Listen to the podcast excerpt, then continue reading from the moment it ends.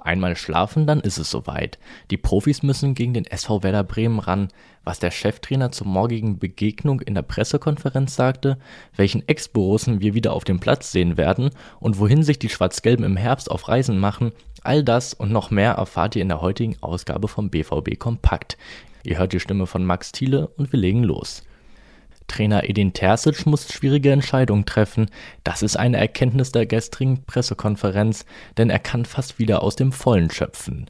Rückt Niklas Süle direkt wieder in die Startelf und nimmt Mats Hummels dann auf der Bank Platz?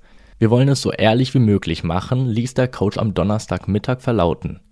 Auch Marius Wolf drängt sich seinem überzeugenden Auftritt in Freiburg in die erste Formation. Lob verteilte der Trainer derweil an den Gegner. Bremen ist kein normaler Aufsteiger sagte er über die Mannschaft von Ole Werner. Es muss also ordentlich dagegen gehalten werden.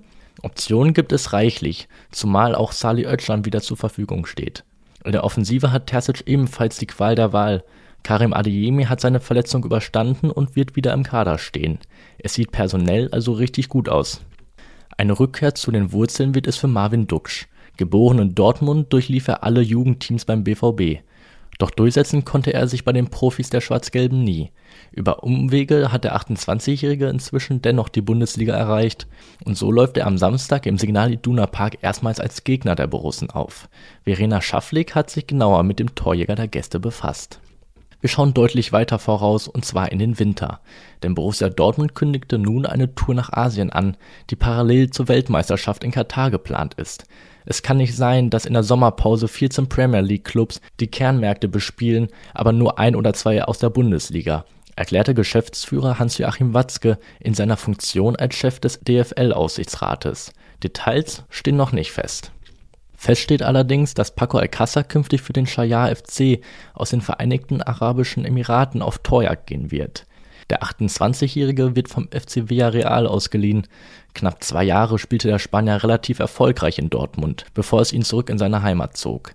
Mehr dazu könnt ihr bei uns im Telegram lesen, genau wie ähnliche Nachrichten dieser Art. Also schaut doch einfach mal rein. Was steht heute auf dem Programm? In Brakel absolvieren die Profis ihr Abschlusstraining vor dem Heimspiel gegen Bremen. Das gilt übrigens auch für die Amateure, die sich außerdem auf den Weg nach Mannheim zur Partie morgen beim SV Waldhof machen.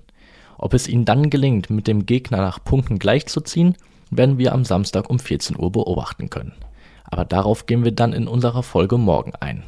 Alle anderen aktuellen News erfahrt ihr bei uns auf ruhnachrichten.de, wie immer rund um die Uhr. Der Hinweis auf unser Plus-Abo darf nicht fehlen. Das lohnt sich definitiv. Unsere Social-Media-Kanäle sind für euch kostenlos verfügbar. Auf Twitter und Instagram könnt ihr uns unter rnbvb finden. Und das war's für heute. Wir sind am Ende angekommen. Ich wünsche euch allen einen guten Start ins Wochenende. Bis morgen.